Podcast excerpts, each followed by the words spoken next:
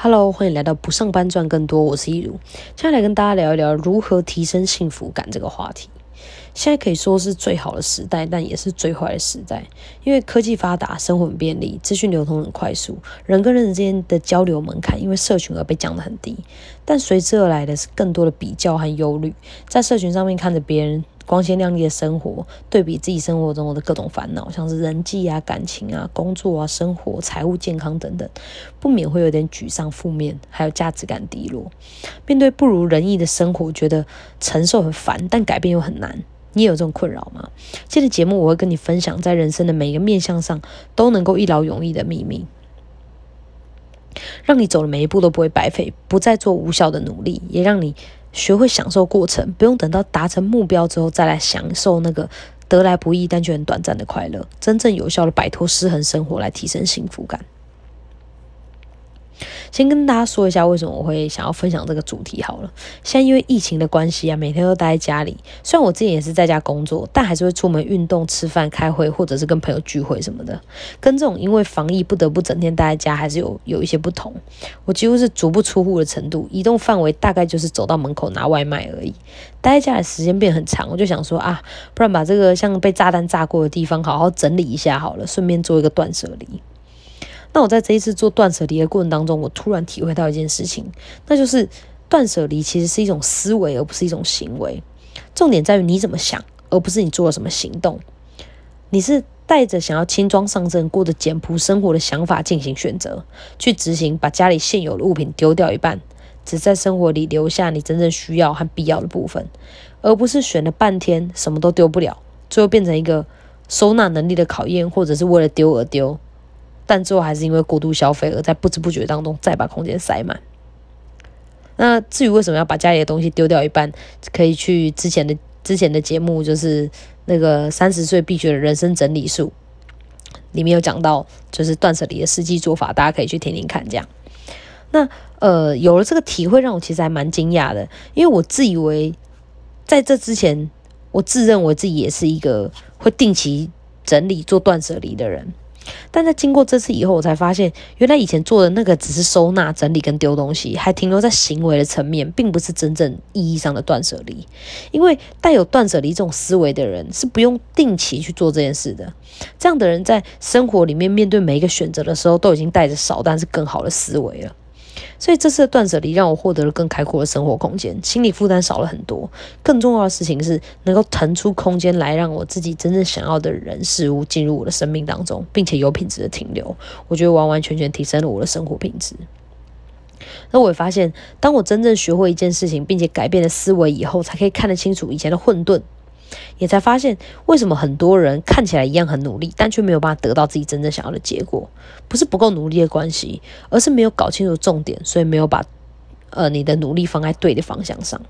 我们总是被教育着要设定目标，要朝目呃专注在目标上，让目标来鞭策我们。没有什么是努力克服不了的，如果有，那就再更努力一点。就反而是专注在错误的焦点上，让我们充满了无力感。专注在目标上，不止没有办法解释为什么每个人都想成功，也都设定目标，努力执行，但有的人达成了，有的人却没有。还有其他三个问题。第一个问题就是，在我们人生当中想要的结果，它通常都是长期的，但目标设定能够得到的结果，通常都是短暂的。不论是他所得到的成效，还是那种快乐的感觉，都是很短暂的。我们都会觉得说，哦，我们需要改变结果，但结果并不是问题所在。我们真正需要改变的是造成这个结果的根源。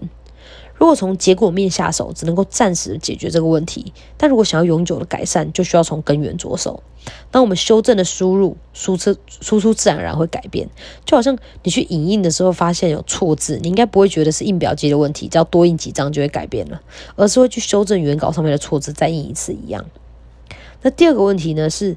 把人生重心放在目标上面，会限制我们的快乐，因为我们每天都会徘徊在开心跟不开心之间，好像只有成功达标的你是配得快乐的。因为任何的目标背后都隐含了某一种假设，就是说一旦我达成了目标，我就会快乐。但是在这样的情况底下，快乐好像是属于未来的我们的，而不是现在的。再就是目标创造了一种非黑即白的冲突，我们。要么就是得到了呃达成的目标，然后成功了；再不然就是失败了，然后很令人失望。但我们必须要知道的事情是在我们的人生当中，没有达标的时间是比达标的时间多太多了。好比你今天考试考了一百分，或者是你这个月业绩第一名，你开心了一下，可是过不久你就要开始担心下一次。如果你下一次没有考一百分，或者是业绩不再是第一名了，你就会感觉到很挫败。这种对于目标的患得患失，是很消耗我们内心能量的。那最后一个就是过度专注在目标上，其实是一种有限赛局的有限思维。唯一的目标变成了赢得比赛，但人生其实是一场无限赛局。真正的任务应该是要让自己持续的待在比赛里面，并且一天比一天进步，一年比一年更好。如果只是为了短暂的呃目标努力的话，那当比赛结束，不论输赢，都会让你停呃失去持续持续前进的动力。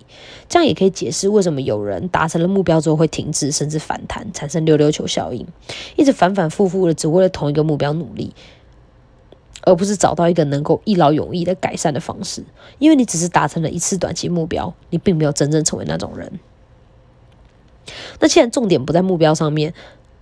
那么，提升幸福感关键究竟是什么呢？答案是像查理蒙格说的：“凡事都要反过来想，我们要从思改变思维来着手。因为你的行为是思维的反射，改变的发生通常分成三个层次，他们是三个同心圆，从最外圈到最内圈，依序是结果、行为、思维。最内圈也有人说叫做身份认同。第一层是改变结果。”结果像是减肥啊，解决财务问题啊，把凌乱不堪的房间整理干净，这是结果。那向内推一层，第二层是改变行为，呃，可能是你开始吃健康的食物，喝足够的水，然后开始运动。那或者是你开始记账，降低生活开支。再就是你开始呃丢东西，学学收纳。那第三层呢，最内层是改变思维，也可以说是改变你的身份认同，就是你想要成为一个怎么样的人。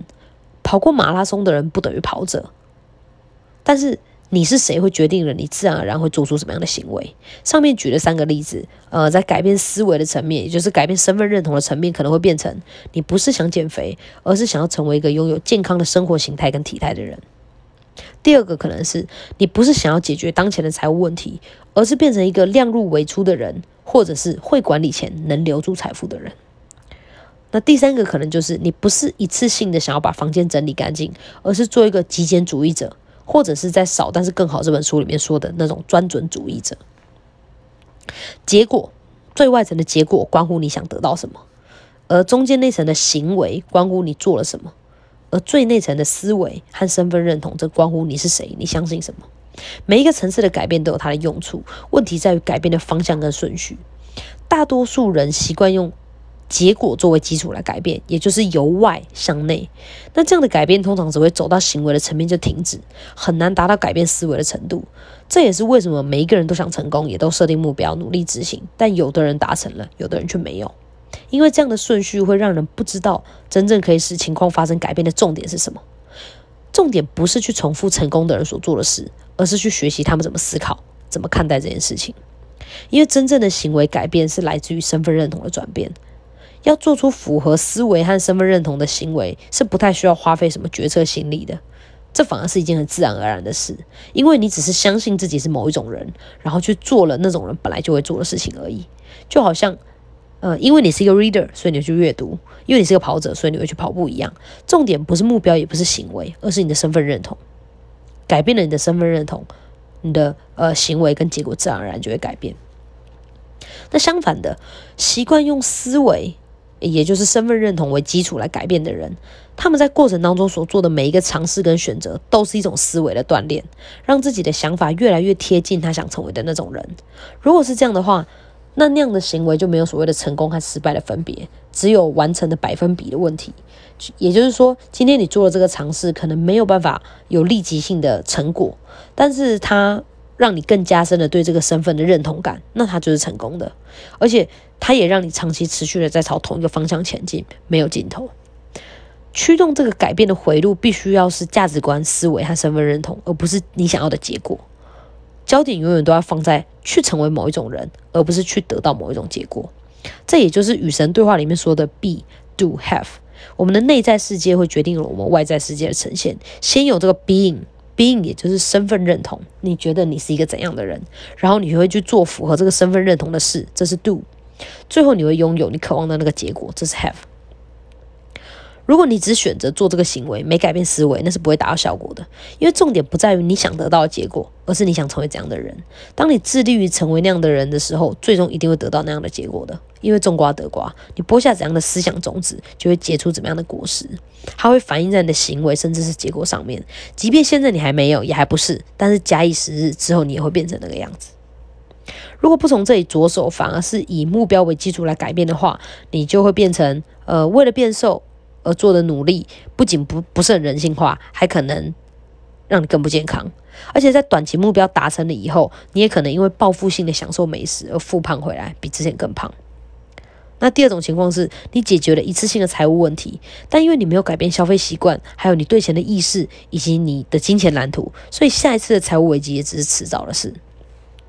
第三个例子则是你每过一阵子就要再整理一次东西又多到爆炸的家，持续不断不断的循环。所以分享到这边呢，我们就会发现说，真正有效的努力是从思维着手的，先改变自己的想法和身份认同，接着才去改变你的行为，最后结果自然而然就会改变。